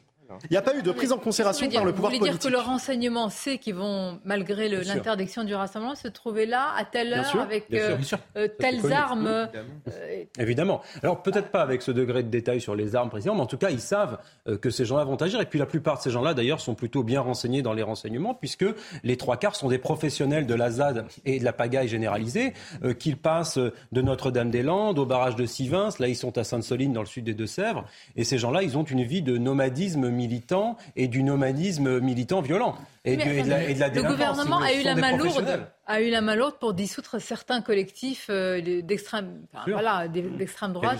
droite. Pourquoi là pour ce collectif, parce qu'il y a un collectif anti-mégabassine Ils craignent l'embrasement pour moi. Tout simplement. Mais, alors, mais là, les ferments de l'embrasement, ils sont plutôt là. Ils sont présents, évidemment, mais il y a de l'électoralisme idéologique. Et dès que vous vous en prenez à la gauche de la gauche, évidemment, vous êtes un méchant. Vous êtes un facho. Hein. Je reprends le terme simplistes de M. Darmanin. Oui, demande des bisounours. Hein. Mais je souscris rapidement à ce que vous disiez, Paul, mardi, hein, sur cette antenne. J'expliquais que pour moi, c'était de l'ordre de l'éco-révolution ou de l'éco-vandalisme.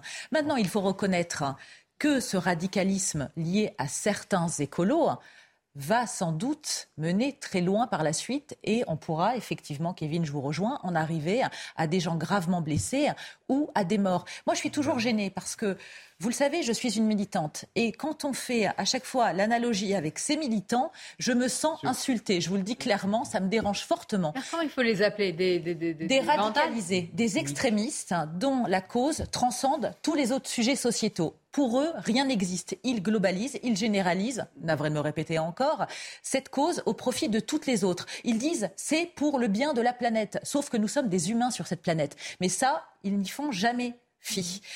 Ce qu'il va falloir, c'est répondre à cette haine au fur et à mesure du temps. Parce que certes, nous faisons tous le constat que la société est de plus en plus violente, elle est de plus en plus véhémente, même verbalement, sans parler d'actes physiques. Que faut-il faire Je ne sais pas, pour mais, mettre mais fin rien qu'un gendarme, quelqu'un qui vient face à lui avec une boule de pétanque, une barre de fer, je sais pas, un pavé, une pierre, euh, qu'est-ce qu'il doit faire? Ah ben il doit réagir. Comment ah, Non mais quand il réagit, vous avez une partie de la classe politique. Mais Bah, ben, on hop, difficulté. hop, hop. Et, et il faut Ils ont très le- peur de la bavure parce que c'est le sang, Et pour cause. Ben, Nous pour sommes cause. dans un pays qui a connu un choc. Moi, ce qui me gêne sur le Ben, fond. regardez ce qui s'était passé au barrage de Sivins. Un jeune homme avait été éborgné. Ils en ont fait un- une figure tu veux, de martyr parce que ces gens-là pratiquent la martyrologie. Et donc, du moment qu'un des leurs va être attaqué, ils vont en faire un martyr. Puis après, il y aura des affiches. Monsieur Cazeneuve, qui à l'époque était aux affaires, pouvait pas faire 20 mètres sans qu'on lui rappelle ah, vous êtes les borgneurs. Ça, il y avait des trucs absolument terribles qui étaient dits sur lui. Parce que ces gens-là sont aussi euh, des professionnels de la victimisation. C'est-à-dire qu'ils balancent des boules de pétanque ou des pavés sur des policiers qui pourraient perdre la vie.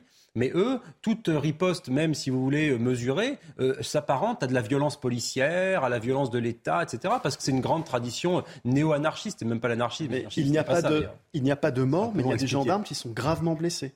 Il y a des gendarmes qui ont été gravement blessés ce week-end, on n'en parle pas. Ah Parce que vous savez, le gendarme, il consacre sa vie à la défense des autres, et il n'est pas là pour se plaindre. Et très souvent, les gendarmes, ils partent du principe qu'ils n'ont pas à aller se plaindre des blessures qu'ils ont subies. Mais je sais de sources sûres que vous avez beaucoup de gendarmes qui ont été blessés et qui ont fait preuve d'une véritable résilience en ne faisant pas usage de leur arme, alors que les conditions étaient réunies pour, ce- pour cela.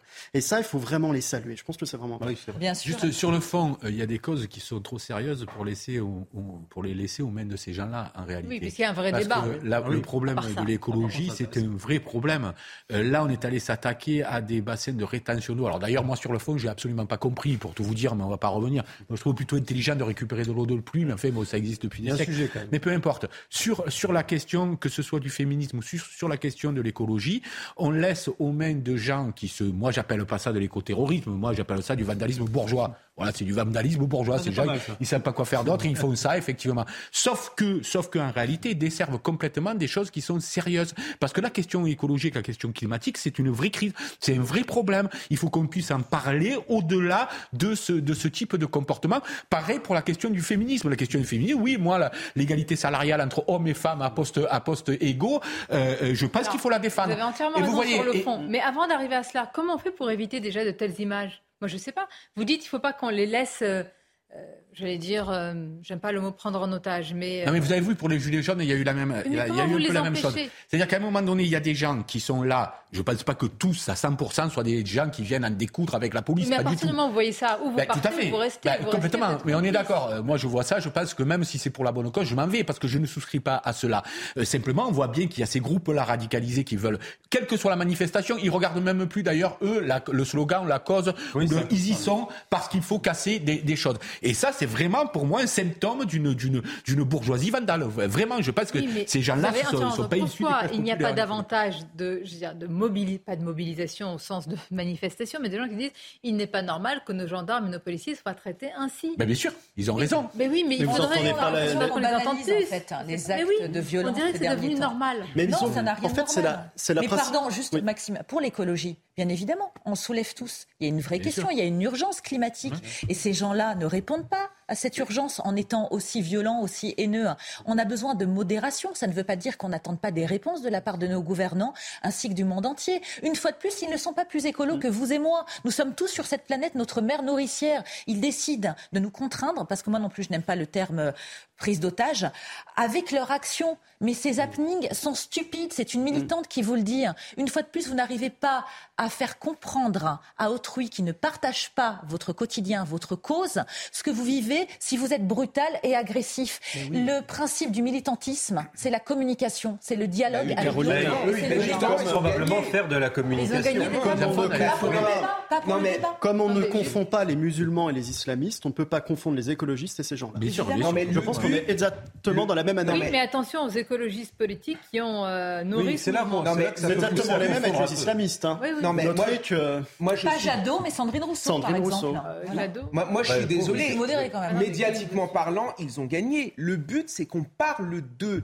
Il y a eu euh, tout, tout, tout enfin, ces gens-là, on parle d'eux tous les jours depuis en effet trois jours. J'ai vu Victor, qui est un militant euh, écologique complètement farfelu. Il est invité sur tous les plateaux de télévision. Donc on leur donne une importance qu'ils ne devraient pas avoir. Et je pense que la question centrale, c'est d'avoir laissé le monopole de l'écologie à la gauche et à l'extrême gauche, alors que l'écologie est, d'abord et avant tout une valeur de droite, la transmission de, notre patrimoine naturel, de conservation, le, le respect de la nature, le respect de nos terroirs, c'est profondément de droite. Et regardez les défis qui nous attendent, l'immigration climatique, ou encore même le changement du goût du vin. C'est notre identité et la droite doit s'emparer de cette question. Il y a quelqu'un qui s'en est emparé, par exemple, c'est François-Xavier Bellamy. Il a parfaitement raison. vous voyez, c'est ridicule de dire c'est de droite, de gauche, parce que ça nous concerne mais tous. Justement, ça nous concerne et tous. Aussi, et, eh ben oui, mais vous dites c'est une valeur de droite. aussi s'emparer de ce non, mais, sujet. Ah non, mais complètement, ça on est d'accord. En tout cas, c'est pas une valeur cas, en tout cas, c'est probablement une valeur conservatrice au sens noble du terme. C'est-à-dire que c'est la conservation. De la manière que vous avez des conservateurs du patrimoine pour euh, nos châteaux, pour nos églises, eh bien vous avez des conservateurs de la nature qui, s'égarent, qui s'attardent pardon, sur le fait que nous devons eh bien, préserver notre patrimoine. Et là, ça soulève un sujet qui est fondamental, qui est celui de la guerre de l'eau.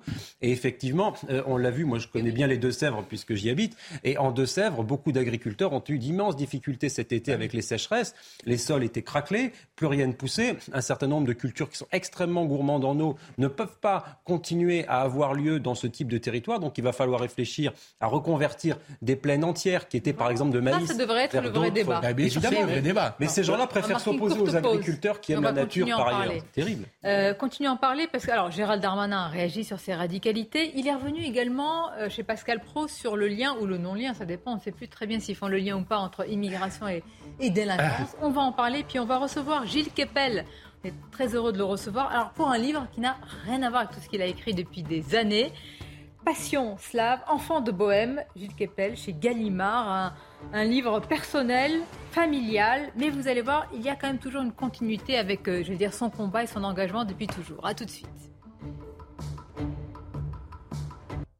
Merci d'être avec nous. La suite de vos débats sur CNews. Et puis un invité qui nous a rejoint, Gilles Kepel. Bonjour à vous et merci d'être là dans quelques instants. On va parler de votre livre Enfant de Bohème chez Gallimard. Je pense que nos téléspectateurs vont être euh, surpris, mais agréablement, parce que ça tranche avec évidemment la vingtaine d'essais et puis je ne sais pas combien d'articles et autres publications. On y revient dans quelques instants, mais tout d'abord les titres. Audrey Berthaud. Les obsèques de Justine Vérac auront lieu demain à Toriac, le village originaire d'où est originaire la jeune femme. La cérémonie se déroulera à partir de 10h. Les accès au village seront bouclés par la gendarmerie. Une cagnotte en ligne avait été ouverte pour financer les funérailles de la jeune mère de famille. Près de 16 000 euros ont été récoltés par ses proches. Les députés ont voté hier en commission un quasi-doublement des places en centre de rétention administrative. Elles passeraient à terme à 3 000 contre 1 300 actuellement. La commission des lois a adopté un amendement du député Les Républicains Éric Ciotti pour accroître ces places d'ici 2027. Et puis au Brésil, Jair Bolsonaro appelle au calme. Après sa défaite face à Lula, l'ancien président brésilien demande à ses partisans de lever les blocages sur les routes tout en défendant les manifestations après donc sa défaite à l'élection présidentielle. Merci à vous Audrey. Avec nos invités euh, habituels, on reçoit Gilles Kepel, grand spécialiste du monde arabe, auteur d'une vingtaine d'essais, de livres à succès sur de nombreux sujets, le monde arabe, le djihadisme. Vous êtes l'auteur d'ailleurs de ce concept, si on peut l'appeler ainsi, le djihadisme d'atmosphère. Et vous revenez, Gilles Kepel, avec un livre personnel, familial, euh, intitulé Enfant de Bohème. On va s'y arrêter parce que c'est aussi... Euh, peut-être l'histoire d'un siècle, la fin du 19e jusqu'aux années un petit peu 50. Vous vous racontez, on va découvrir beaucoup de choses sur vous. Je pense que le grand public ne le savait pas. Mais tout d'abord, une question d'actualité. Nous parlons depuis tout à l'heure du projet d'immigration défendu par Gérald Darmanin. Hier, le ministre de l'Intérieur affirme qu'il n'y a pas vraiment de lien entre immigration et délinquance, puis revient sur le sujet en disant finalement oui, il y a une surreprésentation euh, des étrangers dans la délinquance dans les métropoles. Est-ce que vous comprenez ce, en même temps sur, sur, un tel sujet? Le ministre de l'Intérieur est lui-même euh, un enfant d'immigrés comme vous, Sonia, comme moi, puisque je le proclame dans ce livre, et je ne sache pas que nous ayons particulièrement versé dans la délinquance tous les trois. Cela étant, il y a évidemment des circonstances de pauvreté, euh, de rupture culturelle avec les sociétés dans lesquelles on arrive, euh, qui vont à la fois créer des conditions euh, sociales pour la délinquance, et il y a également aussi, et c'est ça le problème aujourd'hui, je crois, euh, un certain nombre de visions des choses par rapport, euh, je pense par exemple à mon grand-père arrivant en France en 1908, complètement épris de la France, euh, désirant participer à sa culture, venu pour traduire Apollinaire en tchèque. Et quand vous avez aujourd'hui un certain nombre d'acteurs politico-religieux qui vous expliquent que la France est une terre d'infidélité, qu'il ne faut pas suivre ses lois, Évidemment, là, on est dans une logique qui est différente. Donc, je ne pense pas qu'il y ait un tout immigré n'est pas un délinquant, sinon on nous mettrait les menottes à la sortie de cette émission, tous les deux, euh, ainsi le ministre qui nous les mettrait du reste. Mais euh, en revanche, effectivement, il y a des circonstances aujourd'hui qui, par défaut d'une d'un de mécanisme d'intégration euh, des deux côtés, de ceux qui reçoivent et ceux qui viennent, euh, oblige à poser la question. Vous parlez de rupture culturelle, c'est une forme de sécession ou c'est une, une cassure là ces, derniers temps? C'est un processus graduel euh, et euh, qu'il faut bien situer aussi dans, un, dans quelque chose qui est, qui est lié à ces, toutes ces espèces de bouleversements. Euh, dans, ce, dans ce livre, j'essaye de montrer un peu l'histoire de l'Europe. Enfin, c'est pas mon histoire à moi parce que je ne suis pas né en 1876, même si je commence Vous à. Pas. C'est gentil, mais je commence à vieillir. Mais euh, c'est l'histoire d'un siècle européen dans lequel la guerre était très présente. Euh, mon grand-père va vivre la guerre de 14 en Europe. Il sera l'un des fondateurs de la Tchécoslovaquie ici, puis restera parce qu'il s'est disputé avec les autres fondateurs. Ensuite, euh, il part à la Société des Nations. Pendant la Seconde Guerre mondiale, il fuit avec ses enfants euh, à Londres sous le Blitz nazi. Puis après, il rentre en Tchécoslovaquie à cause du communisme, du rideau de fer. Et euh, on avait oublié d'une certaine manière, parce que ça fait 75 ans qu'en Europe, on vit globalement en paix. On avait oublié ce que c'était que la guerre. Et aujourd'hui, on la redécouvre non seulement parce qu'il y a l'invasion de l'Ukraine par la Russie et ses conséquences, mais aussi parce que tout notre environnement méditerranéen est marqué par la guerre. La Syrie, euh, l'Irak, l'Afghanistan, les conflits euh, permanents, la guerre civile qu'il y a eu en Algérie, euh, qui s'est traduite par des flux migratoires complexes. Donc, si vous voulez, ajouter à ça le différentiel démographique très important entre la rive sud et la rive nord de la Méditerranée, et vous avez une situation explosive euh, qui nous oblige à euh, réfléchir d'une nouvelle manière à notre destin. C'est un peu ce que j'ai essayé de, le faire. Alors vous, vous le faites à travers la littérature, on va en parler, mais est-ce que selon vous, ceux qui ont notre, nos destinées en main, si je puis dire, est-ce qu'ils sont en train de modifier ce logiciel véritablement et d'y penser de manière aussi sérieuse? Ce que j'ai entendu ce matin, euh, Monsieur Darmanin, euh, sur votre chaîne, en tout cas, en tout cas, il le dit. Après, il va falloir le, le mettre en œuvre, mais ce sont effectivement des, enjeux, c'est une prise de conscience, parce que euh, s'il n'y a pas de prise de conscience et de réflexion, effectivement, euh, on voit euh, le, risque aujourd'hui, ou la, perspective, c'est que la prochaine élection présidentielle amène l'extrême droite à l'Élysée. Je crois que là, tout le monde est assez conscient de ce phénomène. On va venir à votre livre simplement pour le lien immigration-délinquance. Vous comprenez là euh, Je trouve que la définition est assez claire. Oui, tout à fait. Moi, L'est-elle dans la bouche du ministre de l'Intérieur aussi? Ah, elle l'est beaucoup plus dans celle de M. Keppel que dans celle de notre ministre de l'Intérieur. C'est-à-dire que... me fait avoir des ennuis. Non, non, bah, excusez-moi. arrêter au premier contrôle routier. Mais, vous voyez, c'était un peu peut-être le sens de la formule du président qui disait lui-même « je ne fais pas de lien existentiel mm. entre immigration et délinquance ». Je ne sais pas trop ce que ça veut dire, un lien existentiel. Toujours est-il que, euh, sauf à être totalement euh, sot, on ne peut pas faire un lien entre chaque immigré présent sur ce sol et la délinquance. Ce serait une folie évidemment.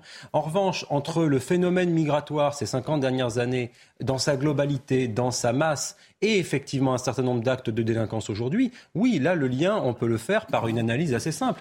Et le président de la République lui-même l'a fait, cette analyse. Lorsqu'il s'en vient nous expliquer que 50% des personnes qui commettent des actes de délinquance en Ile-de-France sont euh, des immigrés, ne sont pas des nationalités françaises, eh bien là, vous l'avez, le lien. Donc, si vous voulez, effectivement, un certain nombre de choses devront être dites. Ce que nous disons là était impossible, quelque part, à démontrer il y a, j'ai l'impression, quelques années, voire quelques décennies.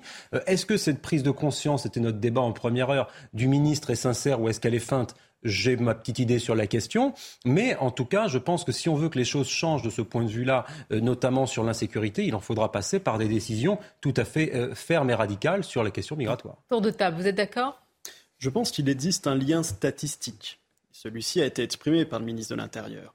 Mais je vous rejoins, il n'y existe pas de relation sine qua non. C'est-à-dire, c'est pas parce qu'on est issu de l'immigration que forcément on est un délinquant. Ça, c'est certain.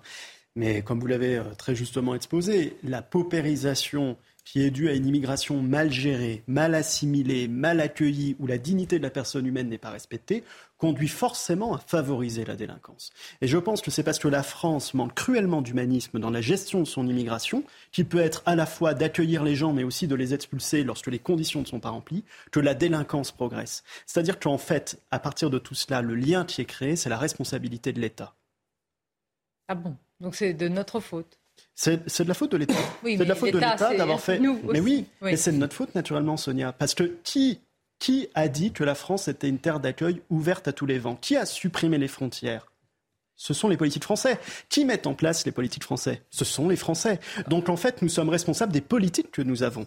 Et c'est parce que nous avons eu de mauvaises politiques depuis 40 années qu'aujourd'hui nous connaissons l'absence de dignité et d'humanité dont la France malheureusement euh, est, euh, malheureusement euh, affaiblie. On va plonger dans ce livre. il, il, arrive, si je puis continuer, il arrive parfois à l'État de faire des erreurs aussi, hein, de faire des euh, dans le livre, justement, il y a toute une affaire. La, la, grande passion qu'avaient euh, les Tchèques pour la, pour la France, la Tchécoslovaque, mm. dans l'entre-deux-guerres, tout d'un coup, s'est arrêté mm. avec Munich. Mm. Qui tout a été trahi euh, pour, par capitulation devant les Allemands. Et je raconte une anecdote. Mon père, à ce moment-là, qui arrive de Tchécoslovaquie, qui avait été avant scolarisé en, en Bohème, est admis au lycée Montaigne à Paris en sixième, où son fils et l'un de mes enfants feront aussi leurs études. Et euh, oui, il a appris le français, il a été éduqué en français à Genève, mais il a passé une année sans aller à l'école à abattre des arbres en, Bohème, etc. Bon, il oublie un peu de vocabulaire. Et le prof leur donne des mots. Il faut euh, faire une phrase avec le mot inévitable. Il ne sait pas très bien, il demande à son père qui lui souffle On dit que la guerre est inévitable. Il lève la main le lendemain au lycée, il dit ça tout fier. Espèce de sale tchèque, c'est à cause de toi qu'on va avoir la guerre, connard. Tu vas voir ta gueule à la récré. Et il vient lui casser la figure à la récré. Seulement, comme il avait passé un an à abattre des arbres, il s'était fait des biscottos de bûcherons, il met tous les capitulars au tapis. Donc il euh, sauve l'honneur contre Daladier. Bon, il est évidemment collé à la sanction injuste de euh, l'administration de l'époque, mais néanmoins, si vous voulez, sauver l'honneur. Donc parfois, effectivement, l'État, euh, il ne s'agit pas de faire une comparaison avec un Munich aujourd'hui, mais euh, l'État est, euh, est, aussi comptable. Et c'est aussi l'une des raisons, je crois, pour lesquelles mon père, dont le propre père était très anticommuniste, était resté ici parce qu'il y avait d'autres faire, est devenu communiste après-guerre avec une espèce de fanatisme.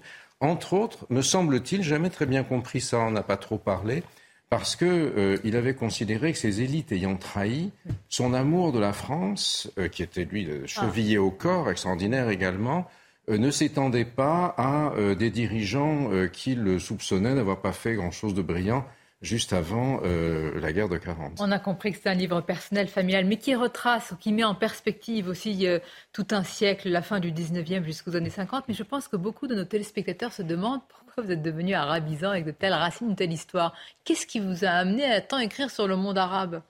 Alors, je ne suis pas sûr que mon père en était très satisfait, hein, parce que euh, lui, euh, pour lui, il était, sa famille et lui étaient sortis du dialecte rural. Mon grand-père était né dans une maison forestière en, Bohème, entouré de, de sangliers. C'était son, c'était son environnement, euh, les forêts, etc. Bon.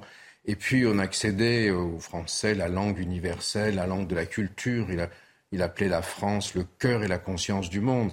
Et euh, bon, mon père partageait ça. Et puis quand il voit que son fils va apprendre l'arabe, une langue pour laquelle il, avait un peu de dédain, alors que son propre père, lui, avait était allé en Algérie et en Tunisie dans les années 20, avait été très, très fasciné, avait rapporté des, des poteries kabyles, notamment, a beaucoup écrit à ses correspondants sur ce qu'il avait vu euh, au Sahara, ça l'avait beaucoup impressionné. Mon père s'est un peu demandé ce que je faisais là. Il aurait préféré comme son propre père, quand il lui dit qu'il va être acteur, qu'il soit ingénieur ou, médecin, si vous voulez. Ça, c'est habituel. Et, euh, donc, euh, je me demande aussi si c'était pas pour moi.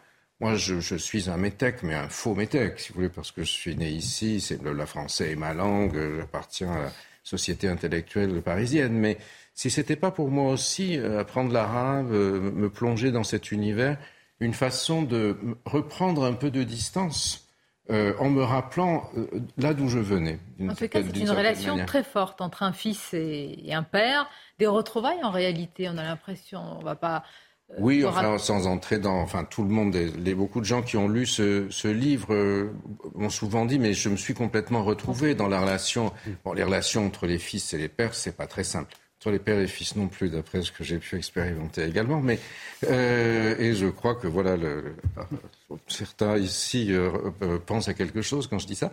et bon, c'était très dur parce qu'en fait, il y a eu une coïncidence. mon père était condamné à mort parce qu'il avait la maladie d'Alzheimer et il perdait la mémoire. Et c'est pour ça que j'ai écrit ce livre parce que il se souvenait de choses très anciennes mais fragmentaires. Il parlait de son propre père énormément. Donc j'ai cherché tout ça. C'était des milliers de pages en tchèque donc, je ne connais pas, voilà que euh, oui, ma manuscrit euh, La Pierre de Rosette, si vous voulez, avant Champollion. et euh, donc j'ai fait traduire ça pendant pendant dix ans. Et, et aussi, en même temps, moi, j'ai été également condamné à mort par Daesh. Daesh on se Puisque en 2016, c'était par là, oui, c'est ça, par la Russie à Balla, le le type qui avait. vous avez vécu. Il faut, dire quand on est faut, dire qu'on est sous protection, qu'on n'a plus de vie, qu'on n'a plus. Ça implique tout cela. Hein. Oui, bon, alors je suis, euh, j'ai survécu, mais euh, mais le dit c'est vrai que ça crée quelque chose de tout à fait frappant parce que ça m'a aussi posé toutes sortes de questions sur moi-même. Euh, je n'étais pas condamné à un auto-da-fé. Il ne voulait pas simplement brûler mes livres. Il voulait me, me trancher, la, me, me, me, poignarder. Donc nous étions tous les deux, d'une certaine manière, euh, condamnés à mort. Mon père inéluctablement par la maladie, moi par ce crétin. Et euh, donc là, j'ai bénéficié pour le coup d'un soutien de l'État extraordinaire. Quand je compare ma situation, la situation de mes collègues ou mes compatriotes avec celle de Salman Rushdie, par exemple, qui se faisait régulièrement euh, traiter de tout parce qu'il il faut dire qu'il avait quand même pas mal étrié Madame Thatcher. pour vous, parce que Salman Rushdie avait une protection extrêmement importante, puis cette protection, comme elle tous, est un petit peu desserrée. Est-ce que pour vous la crainte, elle, est, elle passe finalement, ou est-ce que toujours dans un coin de votre tête vous dites, euh, on ne sait jamais, je regarde derrière moi euh... oh, C'est toujours possible, mais euh, je, si vous voulez, euh, Rushdie a, a, choisi un autre type de euh, d'action euh, qui, qui l'ait fait exprès ou non, euh, hmm. a touché quelque chose d'extrêmement sensible à partir, c'est-à-dire la sacralité de l'image du prophète dans l'islam, à partir duquel des entrepreneurs de colère, pour citer mon collègue Bernard Rougier, se mettent à manipuler des sentiments parfois irrationnels de, de, foule, si vous voulez. Bon, après, vous avez des appareils, mais ce qui est arrivé à Rougedi, justement, euh, aux, États-Unis est très frappant. Le, euh, jeune euh, libano-américain qui qui l'a poignardé avait 24 ans, c'est-à-dire 9 ans de moins que la fatwa, avait vécu en Californie, au New Jersey, et à l'occasion d'un retour dans le village contre par le Hezbollah de sa famille, on lui a mis ça dans le crâne. Donc tout ce genre, ce genre de choses est toujours possible. c'est pour ça que je crois aussi j'ai essayé de de, reconstruire toutes les perspectives qui aboutissent à ce, à ce type de situation. Et puis, euh, le titre a Ah. été choisi de manière. euh, Peut-être qu'on peut poser la question à nos, à nos invités. Voilà. Bohème, avec le point, avec le- l'accent ainsi, est-ce que vous connaissez la signification? Est-ce que c'est en lien avec la Bohème, la, la région Voilà, oui. alors Bravo, là, ça. il y a- il y a, Mais deux il ne faut pas vous poser la question à vous en même Moi, j'ai- Voilà, Science. vous aurez un exemplaire euh, gratuit euh, du livre. Donc Bohème avec un accent circonflexe, c'est le pays tchèque. Et Bohème avec un accent grave, c'est Montparnasse. Enfin, c'est Puccini, c'est l'enfant de Bohème, donc la, de chanson de Bizet. Et ma famille est passée de la Bohème flex à la Bohème accent grave. Donc, et euh, justement, le- la, la fameuse, vous savez, il y a une définition des mots croisés qui est la suivante. Je ne sais pas si vous êtes verbicruciste. En cinq lettres, jeune anarchiste tchèque. Ben, c'est amour. Amour. Pourquoi? Parce que amour Donc, est enfant enfant, de Bohème, enfant d'amour. Il n'a jamais, jamais connu de loi. Qui n'a jamais connu est anarchiste. de- Ah oui. Voilà, c'est de Max, chansons c'est de. Max Favalelli, hein, c'est pas de moi.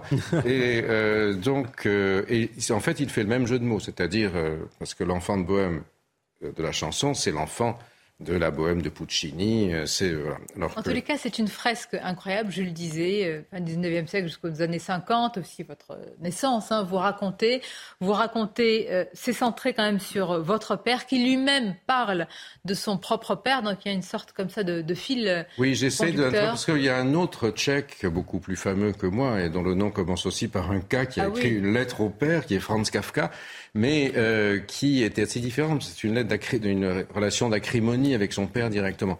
Et moi, j'ai introduit son propre père, c'est-à-dire la troisième génération, pour recréer. Et aussi, vous savez, quand euh, on a euh, un, un de ses parents qui souffre de cette maladie terrible qui est un peu un, un fléau de notre siècle, on se retrouve paradoxalement en train de devenir le père de son père. Euh, puisqu'il faut s'occuper de lui, parce qu'on a la, la curatelle, puis la tutelle, ça devient ce qu'on appelle une situation de majeur protégé. Donc c'est quelque chose d'extrêmement déstabilisant et qui, je crois, nous interroge euh, sur les transformations, les mutations de notre société. On ne connaissait pas ce type de phénomène autrefois parce qu'on disait un tel est gâteux, et puis aussi parce que le milieu familial, euh, un- voilà, dans des, cellules de famille euh, à plusieurs générations, à la campagne ou autre, là, on doit fonctionner avec l'institution, avec les maisons de retraite, autre phénomène euh, qui a euh, beaucoup été dans l'actualité ces derniers temps avec les, les, les malversations, euh, etc. Donc c'est c'est quelque chose qui qui nous, je pense, qui, qui nous touche énormément. Et effectivement, c'est un- une mise en perspective d'un siècle, mais c'est aussi bon, c'est mon histoire Mais c'est qu'à à travers la, la littérature, peut-être qu'on peut aller aussi loin sur ces Oui, sujets-là. Et je voudrais vous faire réagir. En tout cas, j'y ai pris beaucoup de- plus de plaisir. On l'a on l'a Euh, compris, mais je pense que les, les téléspectateurs, en tout cas qui le liront, prendront le, je sais pas si ce n'est le n'oubliez même plaisir, les- mais un grand N'oubliez pas les plaisir. téléspectatrices, s'il vous plaît. Non, non, mais, euh, ah, il faut citer comme ça. Toutes Non, non, pas du tout, mais c'est parce que non, non, mais c'est, ça n'est pas du tout Bon. euh, du politique Ce n'est pas le correct de ma part, mais... il est formidable. Enfant de Bohème, chez Gallimard, Gilles Kepel, on vous remercie. Peut-être une réaction d'ailleurs sur les prix euh, Goncourt et, et Renaudot? Écoutez, j'ai vu que ça a été assez compliqué, euh, Oui. puisqu'il y a eu 14 tours pour désigner un concours qui n'était pas le favorite.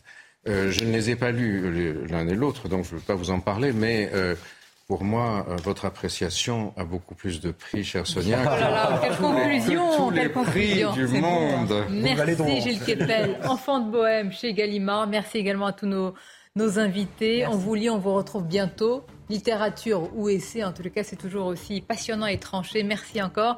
Et bel après-midi à vous sur CNews.